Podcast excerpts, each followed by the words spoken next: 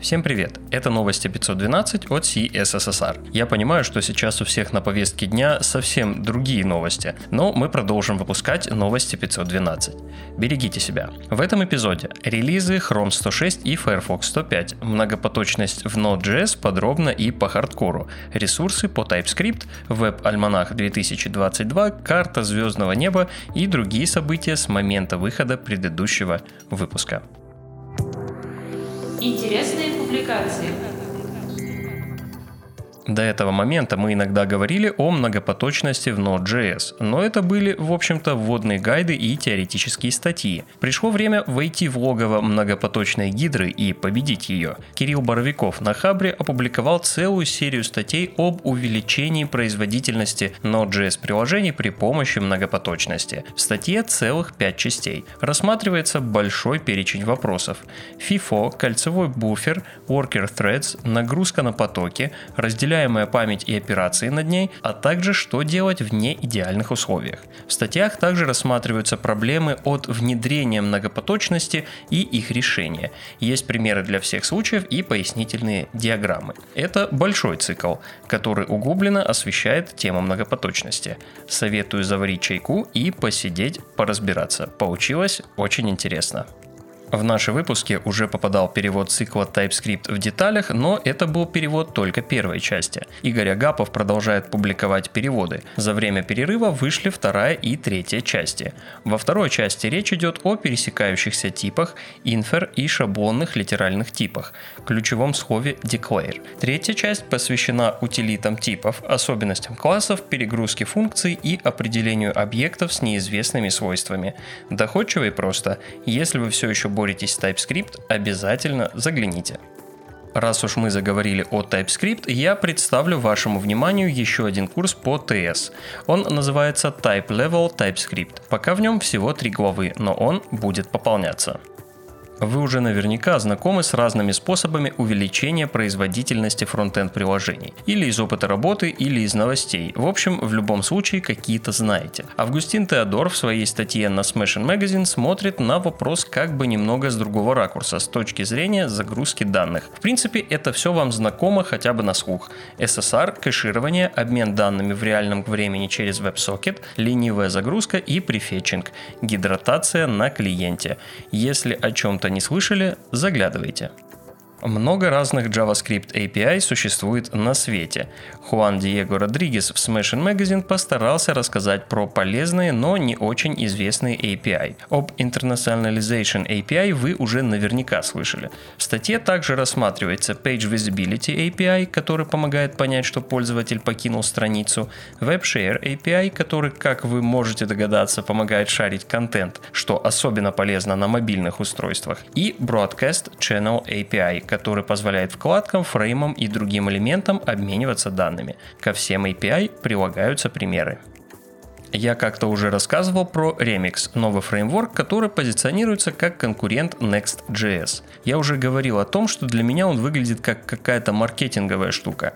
Но если вам хочется попробовать, то можете посмотреть на статью автора Бритни Постма. Это базовый гайд с типовым простым проектом и минимальной настройкой, работой с роутами и освещением некоторых особенностей Remix.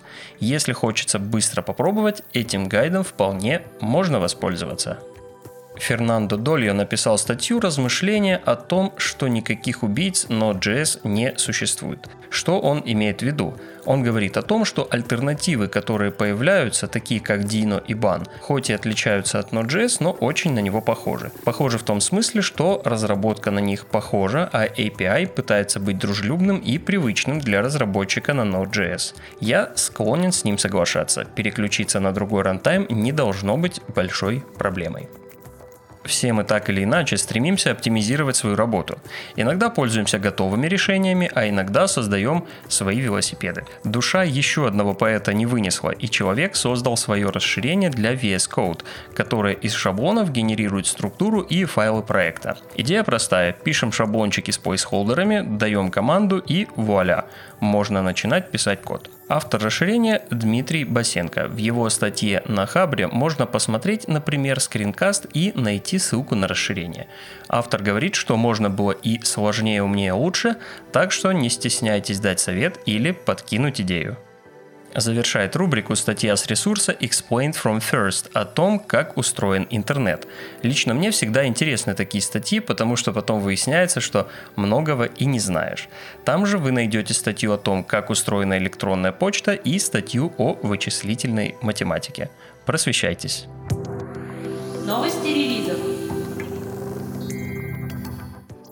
Вышел Chrome 106. В этой версии появилась возможность поиска по истории, закладкам и вкладкам прямо в адресной строке при помощи управляющих тегов. Была отключена технология сервер push. В режиме Origin Trials был добавлен Pop-up API, который позволяет выводить элементы поверх других. Также был представлен ряд небольших улучшений разных API и CSS. Больше изменений было в DevTools. В панели Sources появилась возможность группировать файлы по источнику. Улучшена трассировка стека для асинхронных синхронных операций появилась возможность автоматического игнорирования при отладке известных сторонних скриптов. Добавлена возможность скрытия игнорируемых файлов в меню и панелях. Улучшена работа со стеком вызовов в отладчике. Кроме этого, во вкладке Performance появился новый трек Interactions для визуализации взаимодействия со страницей. Больше подробностей в обзорах от Google. Релизом 105 версии отметился Firefox. Для диалога печати была добавлена опция печати только текущей страницы и значительно повышена стабильность работы Windows в условиях нехватки памяти. Также в этом выпуске была проведена оптимизация методов ArrayIncludes и ArrayIndexOf. Был устранен ряд уязвимостей. За релизом последовали патчи 105.01 и 105.02. Вышла версия 1.26 рантайма Dino. Была добавлена поддержка Cache API, улучшена совместимость с Node.js и поддержка NPM. Был представлен ряд доработок API и поддержка TypeScript 4 и 8. С полным списком изменений можно ознакомиться в блоге Dino. Также вышло обновление Node.js 18.10.0 с небольшими изменениями модулей GUP, HTTP и Stream. Была обновлена документация. Представлен релиз ядра Linux 6.0. Цифра красивая, но смысл только в красивости, как говорит сам Линус Торвальдс. Была добавлена поддержка асинхронной буферизованной записи в XFS, блочный драйвер UBLK, оптимизация планировщика задач и механизм верификации корректности работы ядра. Кстати, в версии 6.1 ожидается поддержка Rust как языка для разработки драйверов. Изменения уже приняты в ветку версии 6.1. Релиз запланирован на декабрь. Также отмечу релизы Java SE 19, Git 2.38.0 и фреймворка Electron 21. В конце рубрики «Отвлекитесь от всего и взгляните на небо» вышел Stellarium 1.0. Его делали на минуточку 20 лет. Это планетарий для трехмерной навигации по звездному небу. Базовый каталог небесных объектов насчитывает более 600 тысяч звезд и 80 тысяч объектов глубокого космоса. Есть дополнительные, в которых еще куча объектов. Там же есть информация о созвездиях и туманностях. Работает на Linux, Windows и macOS другим новостям. Еще немного хороших новостей для Dino. Slack запустил открытую бету своей платформы, написанную на Dino. Предполагается, что она позволит более интуитивно и просто создавать надстройки или приложения для Slack. Будет более безопасной и расширяемой. Когда такой крупный сервис, как Slack, адаптирует и использует какое-то решение, то это уже большой аргумент в его пользу как с маркетинговой, так и с технической точек зрения. Посмотрим, как пройдет бета и что из этого получится.